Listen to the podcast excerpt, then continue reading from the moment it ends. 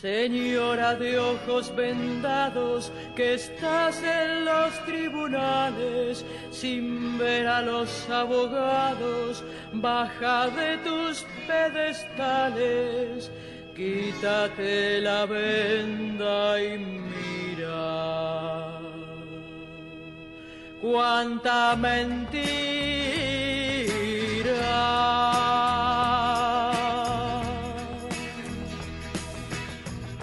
A partir de este momento comienza Testimonios Judiciales junto a Marcelo Orlando. Auspician este programa Hola, soy Ramón, el playero de Action Energy, y te cuento que si te subís a ON, nuestro programa de descuentos y beneficios, te vas a dar cuenta que es un programón, porque tenés un 15% de descuento en tu primera carga, 10% lunes y jueves en Quantium, descuentos en supermercados y más beneficios estés donde estés. Subite a ON, que tiene todo lo que estás buscando y por eso es un programón. Promoción válida para los usuarios registrados en ON. Para la primera carga de combustible 15% por única vez. Y todos los lunes y jueves 10% de descuento en Quantium Combustibles. Tope de reintegro 600 por carga, promociones no acumulables, bases, condiciones, vigencia y estaciones adheridas en onactionenergy.com. Lanús es el primer municipio en incorporar el uso de armas no letales para equipar a las fuerzas de seguridad municipales que desarrollan tareas de prevención en zonas de alto tránsito como centros comerciales, estaciones de trenes y centros de transbordo. Queremos agentes de seguridad más preparados, especializados y mejor equipados para enfrentar el delito urbano. Informate en lanús.gov.ar. Lanús nos une.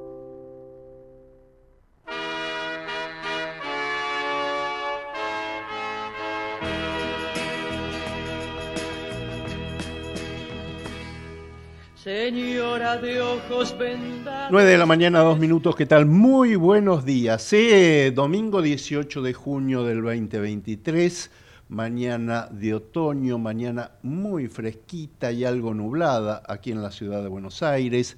La temperatura actual es, la temperatura y sensación térmica actual es de 2 grados y se espera una máxima para hoy que rondará los 14 grados. Y nosotros, nosotros comenzamos una nueva emisión de testimonios judiciales aquí en Ecomedios, en el 1220 de su dial. ¿eh? Y como les digo siempre, transitando la temporada número 31 en forma ininterrumpida. El programa judicial más antiguo de la radiofonía argentina. Y nosotros vamos a hacer testimonios judiciales como siempre en la operación técnica el señor Gerardo Subirana, en la edición de Testimonios Judiciales Javier Martínez y también contaremos como siempre con la columna judicial de Sergio Farela. ¿eh? A partir de ahora vamos a comentar algunos de los tantos temas judiciales que ocurrieron en los últimos días y además,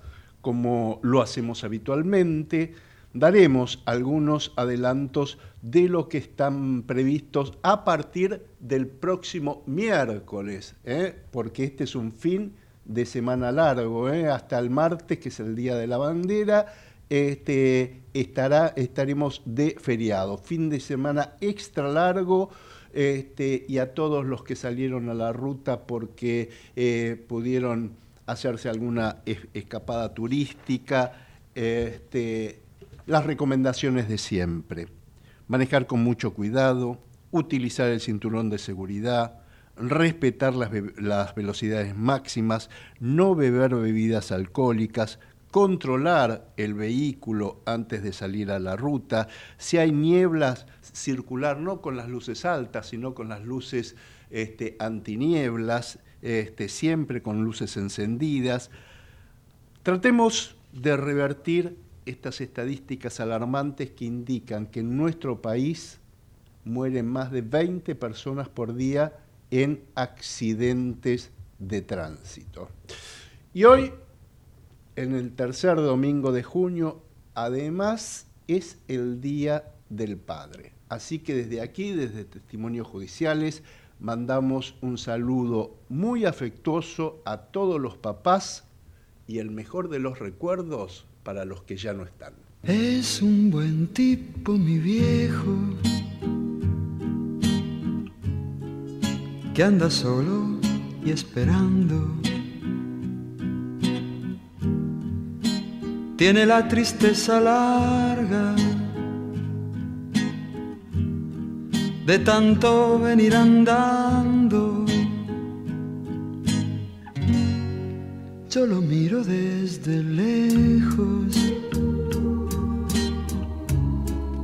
pero somos tan distintos. 9 de la mañana, 6 minutos, 2 grados la temperatura actual. Está empezando a salir solcito aquí en la ciudad de Buenos Aires. Y en este fresquito domingo de junio hablaremos del horror que se vive en la provincia del Chaco con la desaparición de Cecilia, eh, la movilización de la gente que llenó la Plaza Central de Resistencia en la provincia del Chaco con carteles, con antorchas, con velas, pidiendo el esclarecimiento de este cruento episodio eh, que ha sido provocado por el poder feudal chaqueño. ¿eh? Ya comenzaron a votar en el Chaco, y en este caso, mm, eh, la pregunta que nos hacemos es, ¿podría perjudicar a Jorge Capitanich? En un ratito los voy a comentar porque dio una conferencia de prensa, él ya votó y dio una conferencia de prensa este, hace minutos nomás. ¿eh? En, un ratito vamos a comentar esto. Este, también vamos a hablar que finalmente la jueza federal María Eugenia Capuchetti elevó a juicio oral este, la causa por el atentado que sufrió la vicepresidenta Cristina Fernández, a pesar de los reclamos que hicieron sus abogados, ¿eh? los abogados de la querella. Este, bueno, juicio oral como lo pidió el fiscal Carlos Rívolo. Sigue en la Cámara de Diputados el juicio político a los integrantes de la Corte Suprema de Justicia de la Nación. En los últimos días citaron a la de, de, la comisión al ministro Eduardo Guado de Pedro y también al ministro de la Corte, Juan Carlos Maqueda. El doctor Maqueda ya adelantó que no va a concurrir porque dijo, eso es un circo. Eh, se presentaron ante la justicia electoral las siete alianzas que participarán de las elecciones PASO eh, eh, para para el próximo 13 de agosto. La semana que viene, el próximo sábado 24 de junio, será el turno para que se inscriban los partidos únicos que quieran competir en este año este, electoral. También vamos a hablar de las novedades que hubo en la investigación del atentado a las sedes de la DAIA y la AMIA. ¿eh? ¿Por qué? Porque el juez federal Daniel Rafecas ordenó cuatro capturas internacionales de libaneses del Hezbollah sospechados de haber participado el atentado terrorista ocurrido hace 29 años. ¿eh? Recordemos, 85 muertos y más de 300 heridos. Todos estos y algunos temas más a partir de ahora aquí en Testimonios Judiciales. Hola viejo, dime cómo estás. Los años pasan, no hemos vuelto a hablar. No quiero que te pienses que me he olvidado de ti. Yo por mi parte no me puedo quejar, trabajando como siempre igual, aunque confieso que en mi vida hay mucha soledad. En el fondo tú 9 de la mañana, 9 minutos, y la pregunta que nos hacemos es, ¿se podrá esclarecer la desaparición de Cecilia? Eh, hay una justicia complaciente con el poder político como ocurre este, en la provincia del Chaco, a pesar que recién el gobernador Jorge Capitanich en la conferencia de prensa que brindó dijo que la justicia de su provincia es autónoma y totalmente independiente. Dijo, entre otras cosas, que estamos del lado de la víctima, este, repudió absolutamente el hecho. Y, lo cierto y lo concreto es que eh, de, la investigación en sí podemos decir que se realizaron muchos procedimientos, se realizaron muchos allanamientos, hay eh, siete detenidos que se encuentran este, entre los que se encuentra el marido de la víctima, que es César eh, Sena, Eh, los padres de César Sena, que son Emereciano Sena y Marcela Acuña, estos tres son los principales autores, o, los, por, lo menos los principales sindicados de la desaparición de Cecilia, eh, están detenidos por un posible femicidio, homicidio agravado por la cantidad de gente que participó. Eh, en los últimos días se eh, inhibió y se separó de la investigación el juez que investigaba la desaparición de Cecilia. Hablamos del juez de garantías chaqueño, el doctor Juan Carlos Codina, que, que ya lo reemplazó otro magistrado, el juez Sandoval, el fiscal de la causa, que es el, que está a cargo de la investigación, tiene como principal hipótesis que la autora material del hecho sería la suegra de Cecilia, Marcela Acuña, que habrían tenido una discusión, empezaron eh, las agresiones y se les fue de las manos, esto es lo que dijo el fiscal, eh, los investigadores manejan indicios que apuntan a un asesinato eh, y la posterior desaparición del cuerpo en una, en una trama de,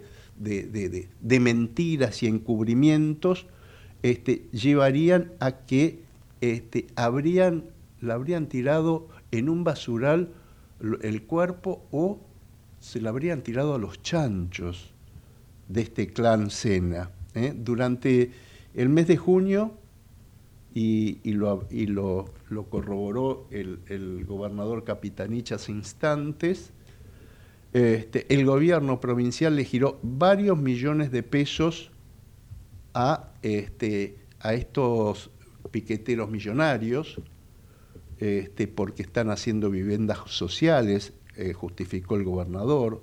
La madre de la víctima, Gloria Romero, denunció la falta de independencia de la justicia chaqueña, llamó a votar en contra del gobernador y además denunció amenazas de muerte. ¿eh? Le pidió al presidente Alberto Fernández la intervención federal de la provincia. Eh, a mí, después de todo esto, se me viene a la mente el caso Maldonado. En ese momento todos los funcionarios kirchneristas se rasgaban las vestiduras y gritaban a los cuatro vientos aparición con vida de Santiago Maldonado. Y yo me pregunto, ¿y ahora los militantes progres, dónde está el Ministerio de la Mujer? ¿Dónde están los grupos feministas? ¿Dónde están los organismos defensores de los derechos humanos? ¿Dónde está el secretario de Estado de Derechos Humanos, este, Pietra Gala? Ahora todos calladitos, mirando para otro lado. Y mientras tanto, siguen desapareciendo gente en plena democracia en la mayoría de las provincias feudales. ¿eh? Esto ocurrió no solo ahora en el Chaco, también ocurrió en su momento en Tucumán, también ocurrió en Santiago del Estero, también ocurrió en Catamarca. Ahora, obviamente, en la provincia del Chaco. Y este, y este hecho me remonta a la última dictadura militar. En esa época existían los vuelos de la muerte donde tiraban a los secuestrados al mar para hacerlos desaparecer. Ahora parece que hay una nueva metodología. Los hacen desaparecer tirando el cuerpo de las víctimas a los chanchos como ocurrió con Cecilia. Es indignante lo que ocurrió. Vamos a ver cómo, cómo se desarrollan los acontecimientos en los próximos días. Por lo pronto, una desaparecida más en un gobierno kirchnerista.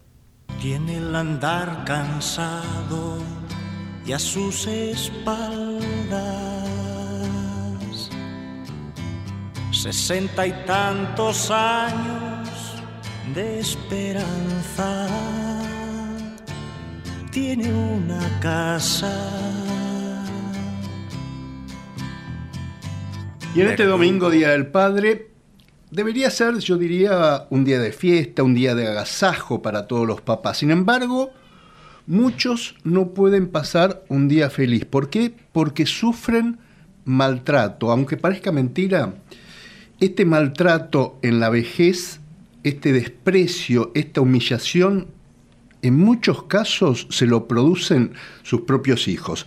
Los últimos días la Oficina de Violencia Doméstica de la Corte Suprema de Justicia de la Nación dio a conocer una estadística indignante. ¿eh? Año tras año, escuchen bien, aumentan un 15% las denuncias de personas mayores por situaciones de violencia doméstica. Ojo que eh, estamos hablando de denuncias realizadas este, porque, ojo, en muchos casos a, los mayores, que normalmente son mayores de 70 años, este, les cuesta hablar, les cuesta denunciar. ¿Por qué? Porque este tema se convierte en un tema tabú. Vamos a hablar de esta problemática con la responsable de la Oficina de Violencia Doméstica del Máximo Tribunal de Justicia de nuestro país. Estamos en comunicación con la secretaria letrada de la Corte, estamos en comunicación con la doctora María Emilia Cecín. Doctora, buen día, Marcelo Orlando la saluda. ¿Cómo le va tanto tiempo?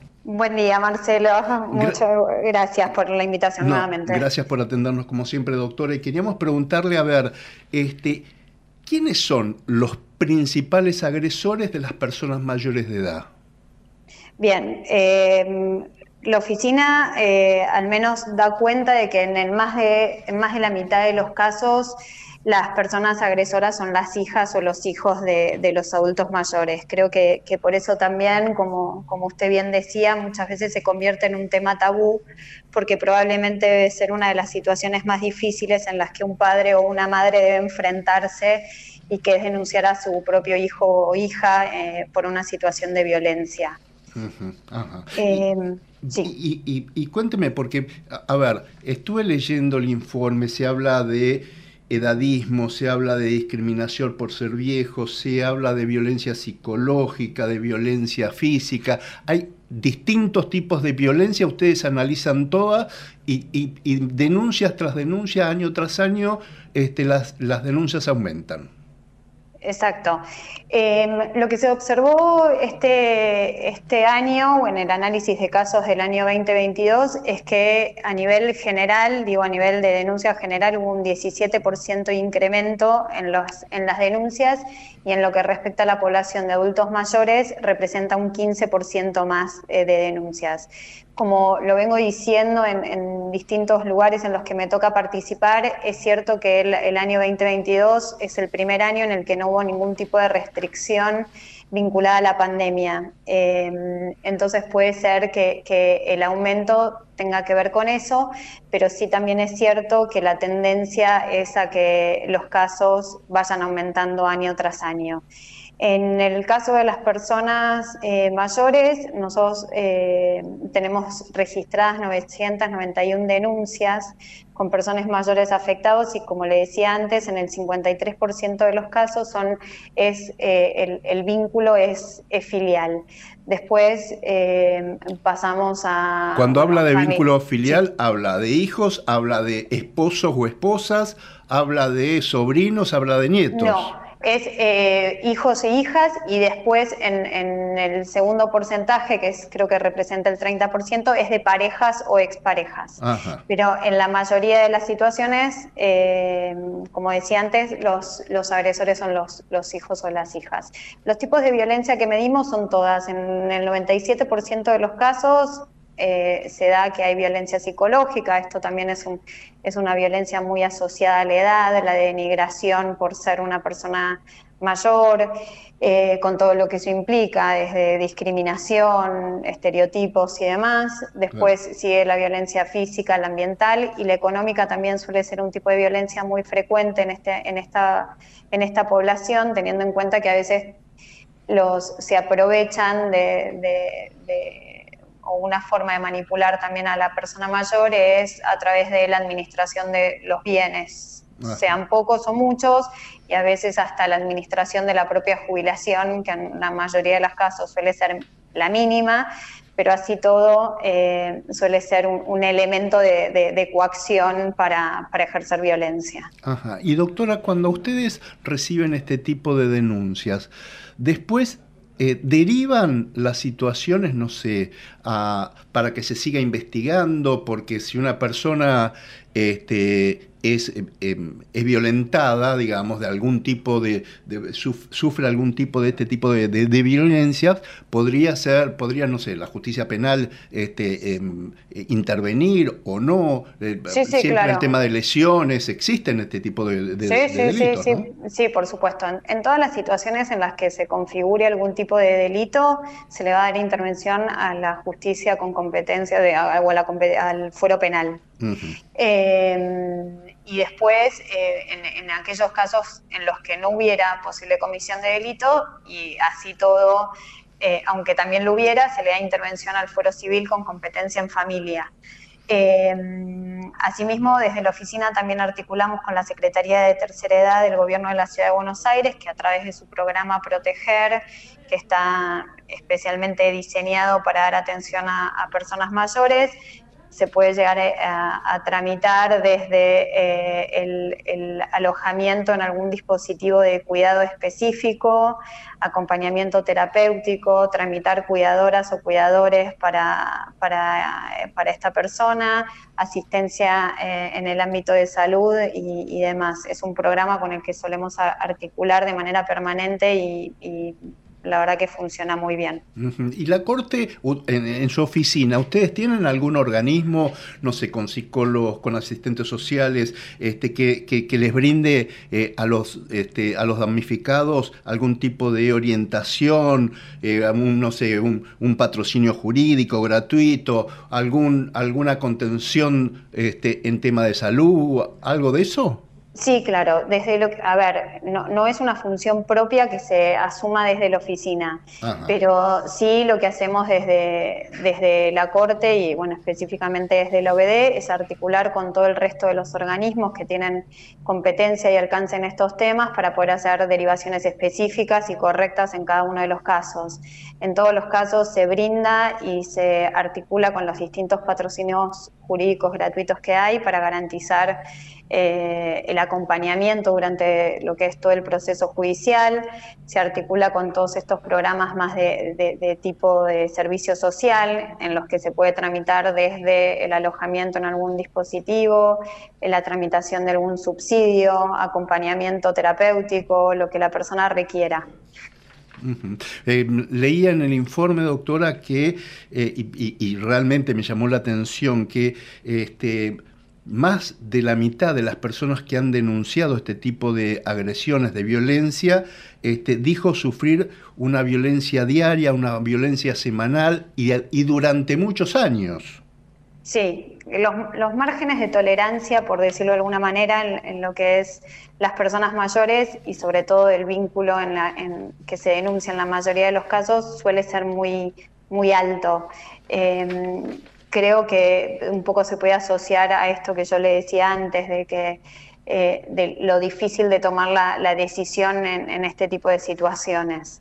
Em, convengamos también que, la población adulta eh, también tiene muchas veces menos información eh, acerca de los, de los recursos que pueden estar disponibles en este sentido, entonces por eso es muy importante también las campañas de difusión y, de, visibilización, no solo de este tipo de violencia, sino de oficinas como las nuestras o de cualquier otro dispositivo que exista a nivel local y, las personas que son víctimas de violencia, que sufren este padecimiento, ¿dónde se pueden dirigir? Este, sé que la, Oficina de Violencia este, mm, de, Doméstica eh, trabaja los 365 días del año, este, todos los días, este, sábado, domingo, lunes. Digo, ¿a dónde se pueden dirigir, doctora?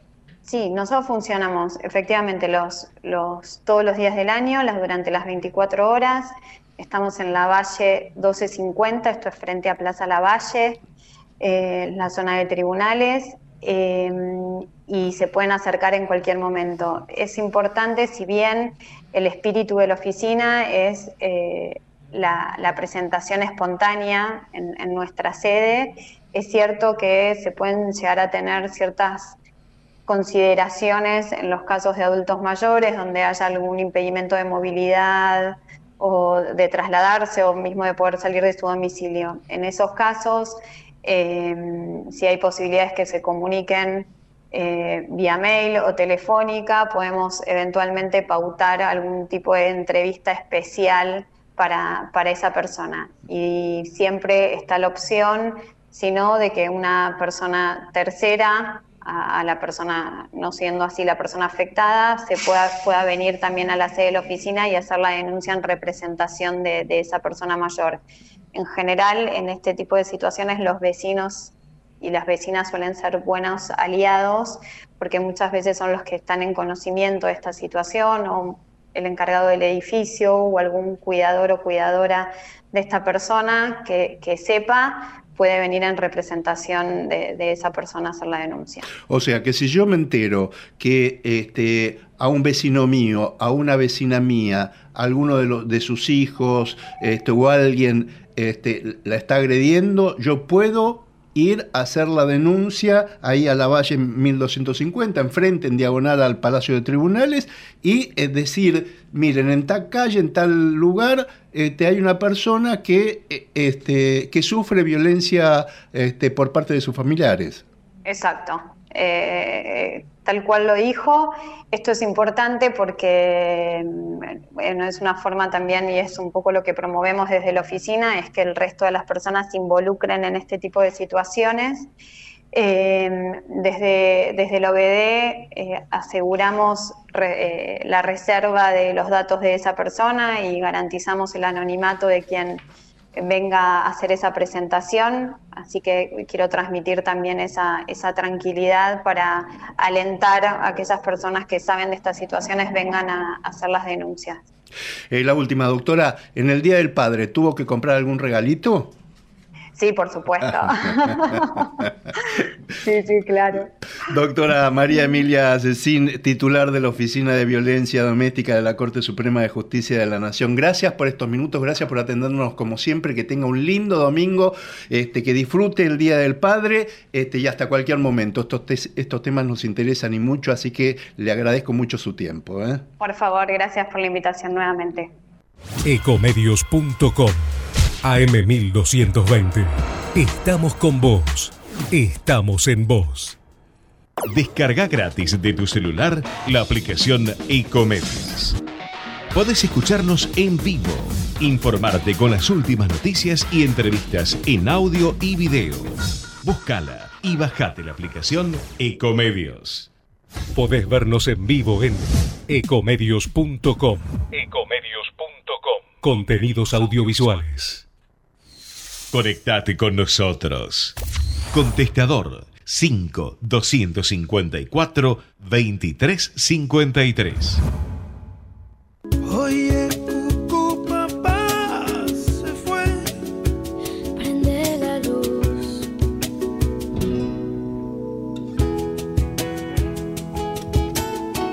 Falta un minuto para las nueve y media de la mañana, 2 grados 6 en la temperatura actual, ahora un solcito lindo en la ciudad de Buenos Aires a pesar de esta mañana fresquita de domingo de otoño. ¿eh?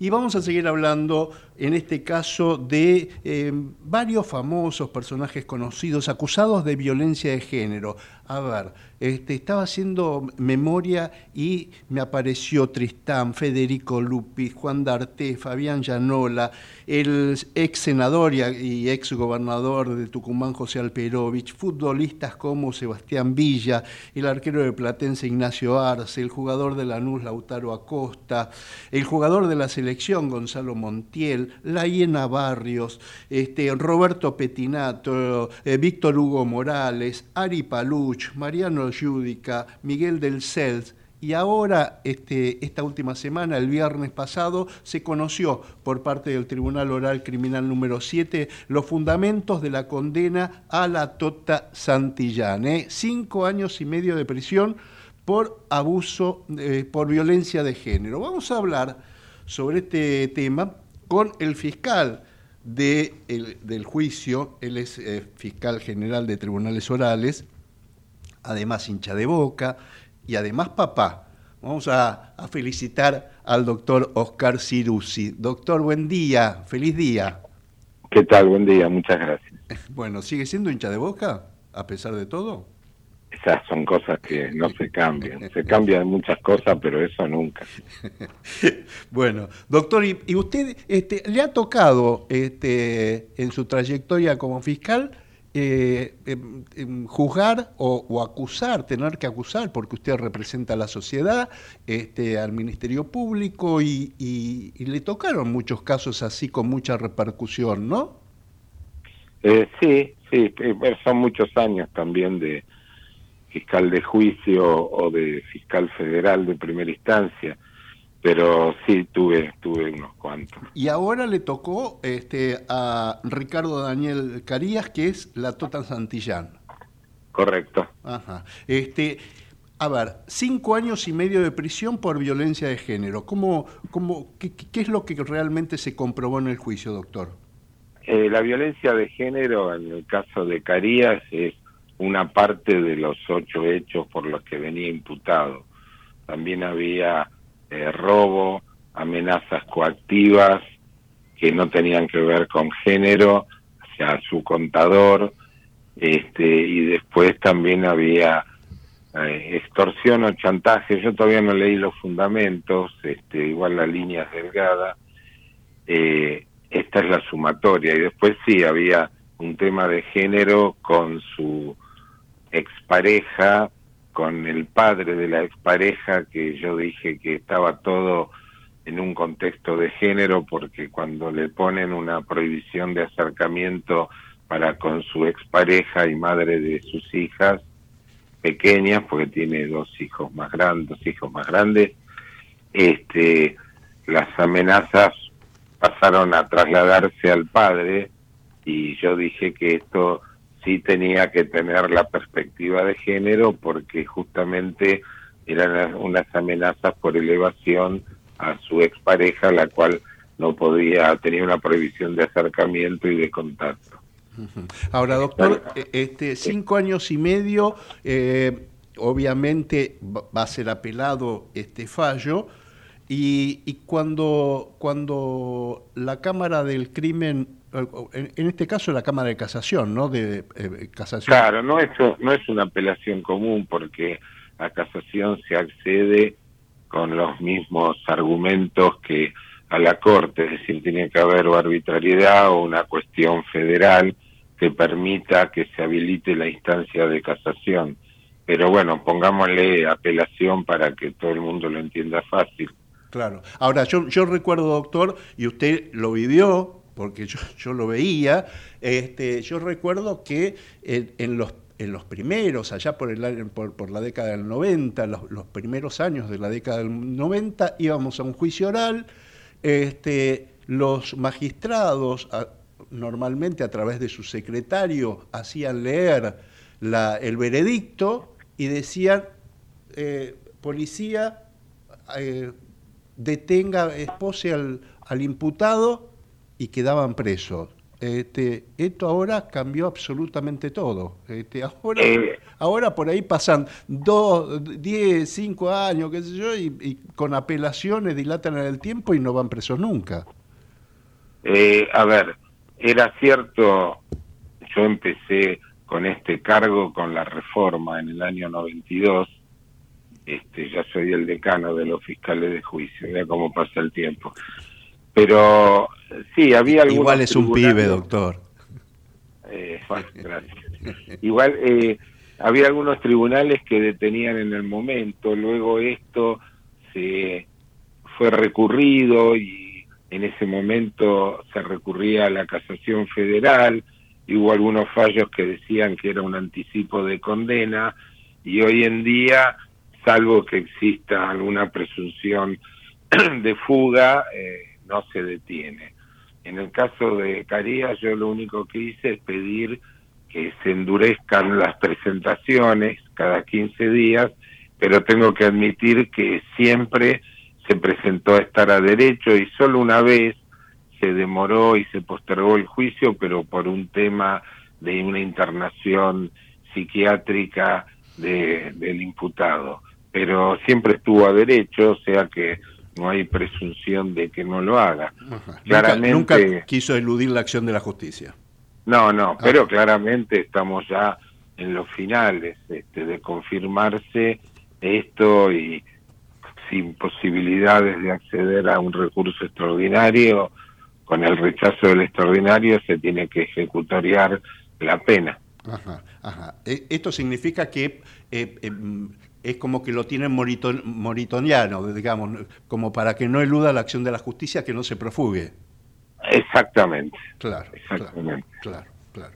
Este, porque no es lo mismo este, que se presente cuando todavía no hay resultado del juicio que ahora que ya el resultado está, ¿no? Sí, además lo otro que cambió la forma de, de trabajo fue la pandemia, porque yo siempre cuento que cuando empezamos éramos 30 tribunales, 30 fiscales y 25, 28 millones de, habitantes. Y hoy son 30 tribunales, 30 fiscales y 45 millones de habitantes.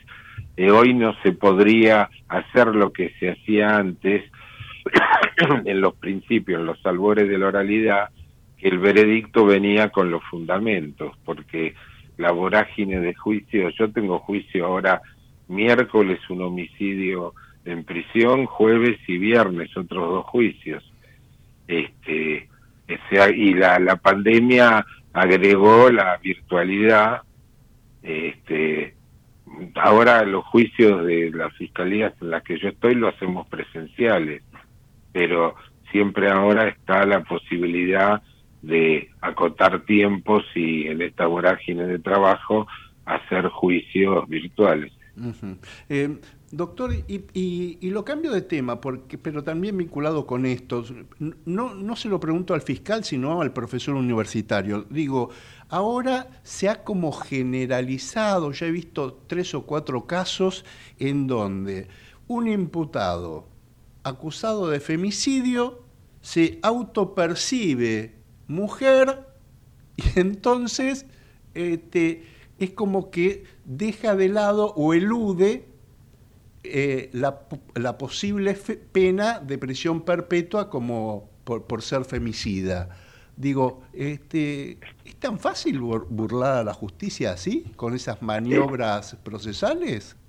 Yo no tuve ninguno y Miren que yo, por ejemplo, tuve a Wanda y yo llevé, cuando el Tribunal 20 le puso, creo que 18 años a Vázquez, hice el recurso y Casación colocó la perpetua. No, no, no es tan fácil y no sé por qué el dicho es tampoco es soplar y hacer botella, no es que yo vengo y digo que me percibo perro y ladre en la audiencia y por eso me van a dar la vacuna contra la rabia. No, no es tan sencillo.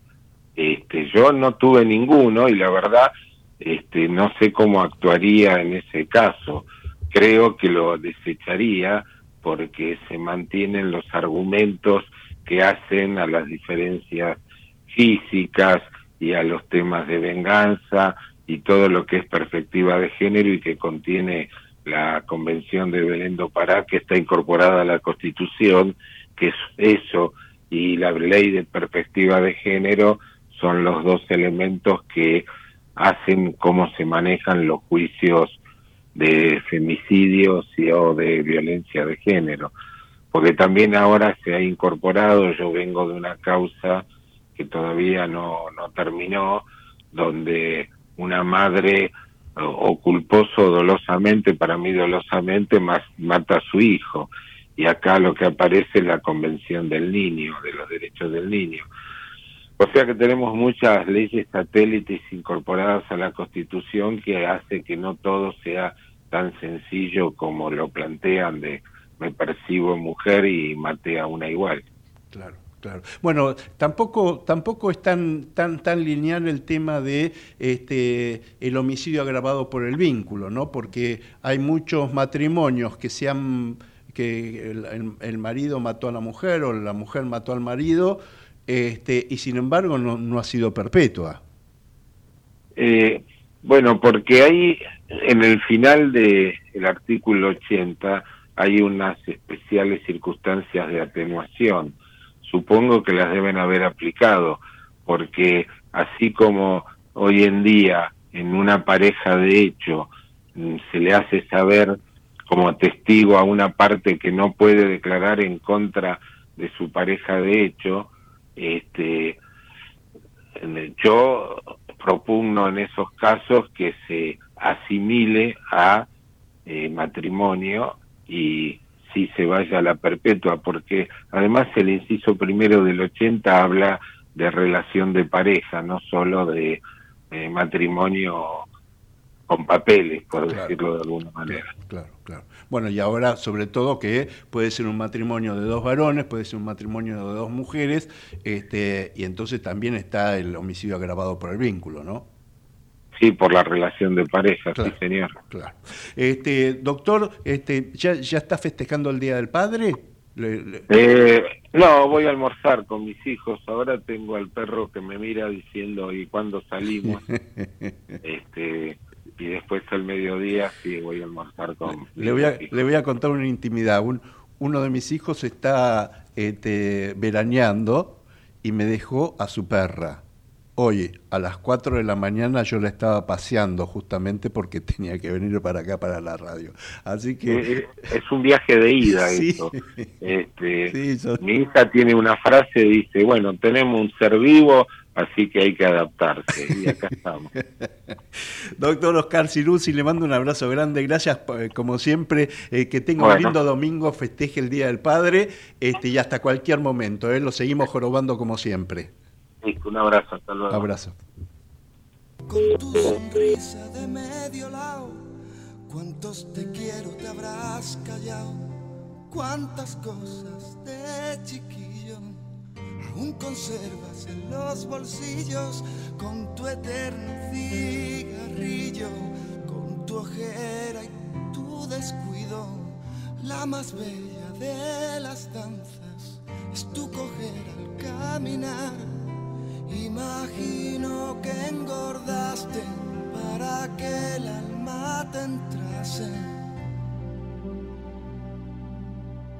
Imagino que canas son recuerdos en sus bodas de plata.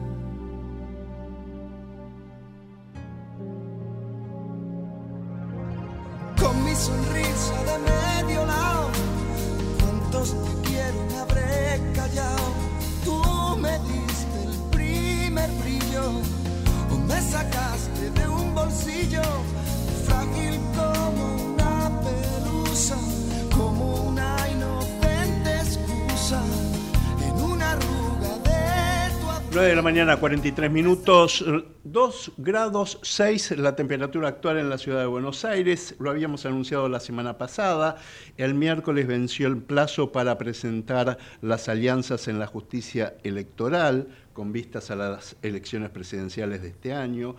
Se presentaron siete alianzas para ser oficializadas por la justicia electoral, que son las que van a competir en las PASO. ¿eh? Las alianzas son Junto por el Cambio, Unión por la Patria, que es el ex Frente de Todos, el Frente de Izquierda y de Trabajadores este, Unidad, la Alianza eh, La Libertad Avanza de Javier Milei, también se inscribieron Hacemos por nuestro país del gobernador de Córdoba, Juan Schiaretti, Principios y Valores del ex secretario de Comercio Interior, este, eh, Guillermo Moreno, eh, y el Frente Liberal. ¿eh? Este, el, Frente de Moreno está Moreno, Delía y Samid en una misma boleta. a ver, estas son las siete alianzas electorales que van a competir en las elecciones primarias, abiertas, simultáneas y obligatorias del próximo 13 de agosto. Esto ya se, ya se ha presentado en la justicia electoral, en el juzgado de la doctora María Romilda Cervini, que ya está analizando toda la documentación presentada, y la semana que viene, el próximo, eh, eh, creo que cae sábado 24 de junio, vence a las 12 de la noche, vence el plazo para que se inscriban los partidos únicos que quieran competir en este año electoral. ¿eh? Este, va a haber reuniones con los apoderados de los partidos políticos para notificarlo de lo resuelto por parte de la doctora Servini. y todos aquellos partidos que se presenten en las pasos deberán obtener un, este, un porcentaje del 1,5% de los votos válidamente emitidos para poder acceder en las próximas elecciones del 22 de octubre. ¿eh? Así que este, no van a ir todos los que se presenten, sino aquellos que tienen el piso mayor a un punto y medio de todos los votos este, eh, emitidos.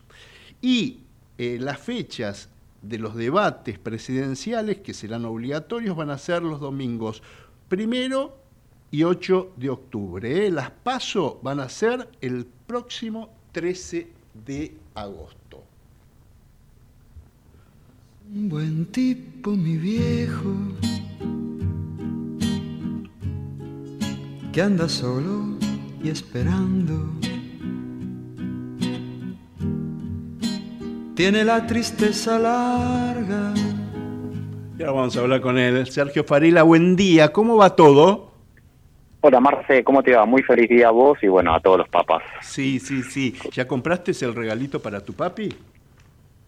Eh, no, todavía no. Todavía no. Eh, pero bueno, eh, ya habrá tiempo. bueno, este, a ver, Sergio, a ver, muchas, muchos temas pasaron, este, pudieron abrir el, el eh, celular de Natalia Haidt, este, el tema de Lucas González, que este, se, avecina el veredicto del, asesinato del, del, joven futbolista, este, el elegante continúa detenido. A ver, no sé por dónde querés empezar. Eh, bueno, empecemos de mm, lo que va a pasar con un adelanto mañana. El juez Gabriel Castro, juez de garantías de Moreno. Sí, sí, mañana va a resolver, ¿eh? Ah, mira vos. ¿Mañana feriado? Sí, sí, sí, porque se vencen los plazos, está ah. detenido. Eh, te diría, eh, vence, sin mal no, recuerdo, hoy a la noche. Ah, Algunos planteos, sí, Vos sabés que eh, yo estuve preguntando y me dijeron que iban a ser resueltos incluso durante el feriado, este, mm, que tiene que ver con planteos hacia la prueba, ¿no? Eh, la prueba, recordemos, lo tiene detenido por una supuesta amenaza con arma de fuego, eh, privación ilegítima de la libertad, porque obligó con una, un arma a un vecino a entrar a su auto. Él dice que lo hizo por voluntad propia, el vecino dice, no, no, qué voluntad propia incluso en las últimas horas declaró como testigo este mm, la hija de Torres. Torres es el vecino en cuestión que dijo me obligó a subir porque tenía un arma entre sus piernas. ¿Por qué aclaro lo de las piernas? Porque la defensa dio a conocer un video donde se lo ve a este vecino entrar al auto de Elegante y parece que lo hace con normalidad porque Elegante está arriba del auto, ni siquiera se baja, pero el vecino dice, no, no, tenía un arma entre sus piernas el hecho de que no sea detectado por el video, porque obviamente no había una cámara dentro del auto, sino que es una cámara de seguridad del lugar, eh, no implica que Elegante estaba con un arma de fuego. Bueno, y, y, sobre eso es que eh, se va a expedir el juez de algunos planteos que, que hay eh, y que tienen que ver con la, con la prueba que lo tiene detenido Elegante. ¿no? Eso por un lado. Sí, que, eh, además, sí, rimbombantemente eh, este, es como que eh, le, están endilgando, por lo menos los medios, ¿no? Este, yo he leído este, en los diarios que este, se lo acusa de secuestro. Claro, sí, sí, sí. Sí, sí, por ese episodio donde, bueno, él lo, obliga a subir al auto, sí. básicamente. Que sería una, em, una privación ilegal de la libertad Este, cortita. Sí, sí, sí, Lo que pasa es que, bueno, agravada por el uso de arma, ¿no? Em, entonces ahí tenés, al, ya lo complica un poco. Así que yo creo que igual va a estar detenido un tiempito Marcelo, ¿eh? no, no la va a tener fácil, ahora cambió de abogado defensor, Chipola, que era su histórico abogado, ya no lo es más, eh, ahora está Juan Pablo Merlo, em, pero bueno, más allá del cambio de abogado y demás, el juez dijo, acá hay prueba suficiente como para mantenerlo detenido por ahora.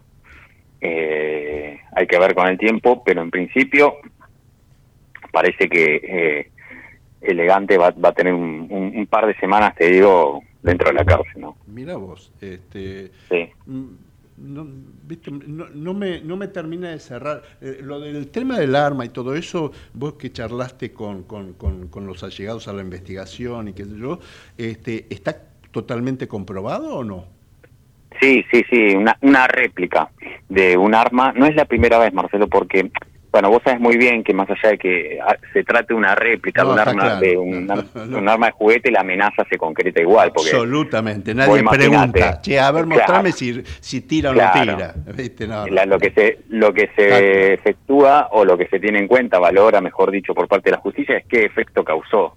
Y el efecto que le causó aparentemente a este vecino que se meta dentro del auto porque si no lo amenazaba con un arma. Yo, siempre eh, cuento, vos sabés que, este, Sergio, yo siempre cuento que hace muchos años, cuando se ponía de moda el SIDA, empezaron a saltar este, eh, taxis con una jeringa que decían, este, dame la guita o te infecto. Claro, sí. o sea que la utilizaban como arma. Exactamente, exactamente. Eh, con lo cual, eh, yo entiendo que, está complicado porque eh, esa testigo que yo eh, te, nombraba recién, y más allá que obviamente es la hija del denunciante, también reconoce mediante fotografía el arma utilizada, pues la vio, la réplica. Em, así que nada, yo creo que está más que complicado. Después se verá cómo termina esta historia, vos sabés que en el medio pueden pasar muchas cosas, eh, un tribunal superior te, te, voltea la prueba, bueno, eso, eso puede, pero yo digo, en lo inmediato eh, es muy difícil que Eleganta recupere la libertad. En lo inmediato. Ah. Salvo, salvo con alguna moligeración muy controlada, eh, pero bueno, en una persona como Elegante es medio difícil eh, porque vos sabes muy bien que eh, no, es el primer hecho que lo involucra a él eh, con un arma de fuego, con una réplica, con amenazas. Em, son tiene algún que otro antecedente, incluso hay una elevación a juicio, ¿no? Claro. Bueno, y además hay algunas réplicas que son casi perfectas, digamos. Totalmente, totalmente. Así que bueno, eso por el lado elegante. respecto a Natasha High, eh, vos sabés que es muy difícil. Me llamó mucho la atención eh, que, que, que Rívolo estuviera presente este, en, el, en el procedimiento. Que el fiscal de, de, la causa vaya a ver la apertura de un celular, me llamó mucho la atención. Es como que quieran resguardar muy bien los elementos que pueda tener eh, ese celular, ¿no? Sí, yo trato de entender, a ver, eh, cuando uno observa la prueba que hay y demás, em, la verdad es que eh, no, no sé de dónde algunas veces surgen estas, o, mejor dicho, sí sé de dónde, estas teorías conspirativas de, la posverdad, ¿no? Em, digo, muchas veces es muy difícil eh, contrarrestar ese tipo de afirmaciones tales como, y sin tratar bien del tema, Jabran está vivo en una isla paradisíaca. a Carlitos Menem Jr. le tiraron con un fal. Eh, y, no sé, y otras tantas teorías. Sí, y Jabran está vivo. Claro, entonces, ¿qué pasa en el caso de Natacha? La verdad es que hubo una autopsia que determinó que hubo sobredosis, los testigos eh, que pueden ser eventuales imputados, bueno, vos ahí podés poner la duda, hablan de consumo de drogas en un salón de eventos, en, las horas previas a ser encontrada sin vida. Eh, la familia, su hermano, dice que era una consumidora social, es decir, que consumía cuando tenía algún eh, evento social, no, no de manera permanente, pero reconoce que había una problemática de consumo. Y la verdad es que no hay ningún otro elemento. Yo entiendo, y de ahí, entiendo, y de ahí le encuentro la explicación a este tipo de teorías, que eh, la desconfianza generalizada que hay sobre el sistema judicial eh, da pie a este tipo de cuestiones, porque Em, viste, durante esta semana he escuchado cosas disparatadas, em, que eh, Natacha tenía un montón de información, ¿qué hice? Fui a la causa de los abusos en la pensión independiente.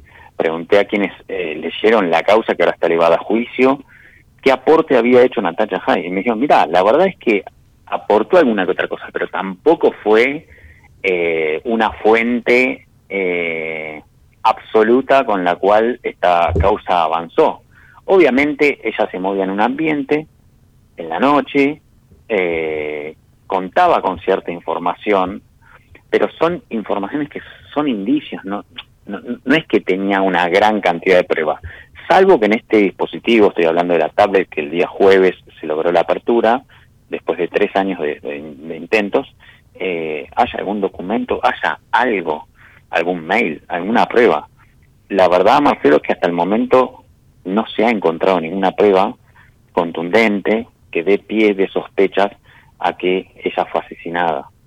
Eh, pero claro, han instalado en la opinión pública eh, una, una teoría que a Natacha la mataron para callarla. Em, yo no la descarto, pero me cuesta creer viendo los elementos que hay. Sí es de ella, porque uno, eh, uno entiende que ahí actúan los servicios. Em, su presencia en la mesa de Mirta Legrand, teniendo a metros a una integrante inorgánica de los servicios de inteligencia, también eh, su propio hermano dijo que se codeaba con los servicios de inteligencia porque trabajaba para ellos. Em, y eso uno lo puede entender por la forma en que los servicios de inteligencia tratan de infiltrar eh, a través de, obviamente, eh, determinadas cosas. Personajes mediáticos utilizan muchas veces. Exactamente. Porque, bueno, ella, eh, a ver, se movía en el ambiente de la noche, en el ambiente de la farándula, conocía empresarios. El día en que fue encontrada muerta, eh, Rigoni, un empresario de la provincia de Buenos Aires muy conocido, ella estaba con, había estado con ella. Eh, entonces, eh, está bien. Eh, uno entiende que viene de ahí la teoría conspirativa, pero la verdad es que me cuesta creer algún elemento. Hay que ver qué elemento aparece, 100 gigabytes de memoria, es mucha información se le va a encomendar a la Procuración. La semana que viene, tal vez el día, el mismo miércoles, em, ya los fiscales de San Isidro, hay tres fiscales investigando, van a ordenar que la Procuración bonaerense, peritos obviamente, empiecen a hacer el análisis de toda esta información. La última, por sí o por no, porque nos queda poquito tiempo. ¿Sabés más o menos el veredicto cuándo será de eh, eh, Lucas González, que ya la Fiscalía ha pedido, la Fiscalía y la querella han pedido este, la pena máxima por, por, por el asesinato de Lucas González? No, no, no, no, no, no hay fecha estimada. Ahora vienen, bueno, alegatos de las eh, defensas, son muchas.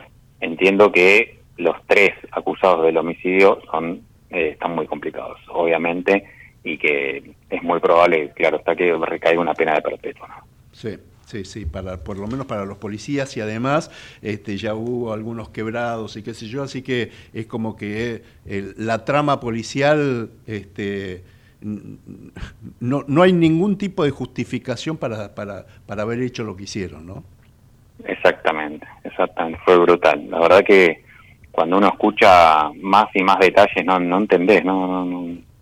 decís qué locura, ¿no? Porque, no sé, terrible. Eh, fue una, una salvajada, la verdad. Sí, sí, Este, falta el profesionalismo de la policía. Sergio, te mando un abrazo grande, que tengas un lindo domingo, que disfrutes el fin de semana largo este, y nos vemos en la semana. Dale. Un abrazo, Marce, y disfrutar con, tus hijos y bueno, muy feliz día, feliz día perdón, a todos los papás. Igual, igual. Chao, chao, chao. Hola viejo, dime cómo estás. Nos vamos, ¿eh? Hicimos testimonios judiciales en la operación técnica el señor Gerardo Subirán. Ahora los dejamos con todo el equipo de este, Nueva Economía, el programa de Willy Laborda. Y nosotros, nosotros nos despedimos, si Dios quiere, hasta el próximo domingo a las, 20, a las 9. Que tengan todos un muy lindo día, feliz día para los papis y disfruten mucho del 20 de junio que es el Día de la Bandera. ¿eh? Chao, buena semana. Auspiciaron este programa. Hola, soy Ramón, el playero de Action Energy, y te cuento que si te subís a ON, nuestro programa de descuentos y beneficios, te vas a dar cuenta que es un programón, porque tenés un 15% de descuento en tu primera carga, 10% lunes y jueves en Quantium, descuentos en supermercados y más beneficios estés donde estés. Subite a ON, que tiene todo lo que estás buscando y por eso es un programón. Promoción válida para los usuarios registrados en ON. Para la primera carga de combustible 15% por única vez y todos los lunes y jueves 10% de descuento en Quantium Combustibles. Tope de 22 600 por carga, promociones no acumulables, bases, condiciones, vigencia y estaciones adheridas en onactionenergy.com. En Lanús, nuestros vecinos cuentan con el nuevo programa de telemedicina pediátrica para chicos de hasta 16 años. Si sos vecino de Lanús, solo tenés que empadronarte, registrate en la app y acceder a tu consulta médica. Así de fácil. Informate en lanús.gov.ar barra telemedicina. Lanús nos une.